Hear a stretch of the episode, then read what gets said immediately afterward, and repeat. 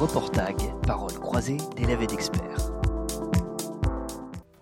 L'équivalent d'un camion ben est déversé chaque minute dans les océans. Un coupable désigné? Le plastique. Depuis les années 50, ce matériau, créé à partir du pétrole, est devenu indispensable dans notre vie quotidienne. Le plastique, on le retrouve dans nos vêtements, les chewing-gums, les emballages de nos aliments, dans les bouteilles, l'électronique et bien d'autres objets. Il y a des conséquences néfastes sur l'environnement. Par exemple, on retrouve du plastique chez 90% des oiseaux marins. Le problème avec le plastique, c'est qu'il est difficile de s'en passer et encore plus de s'en débarrasser. Que pouvons-nous faire pour diminuer notre consommation de plastique?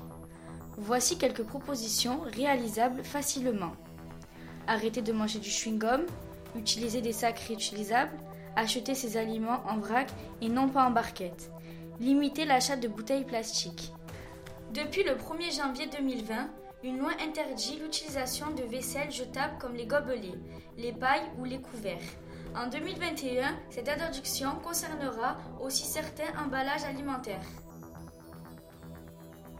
Un projet Réseau Canopé soutenu par le Conseil départemental du Vaucluse en partenariat avec le Clémy.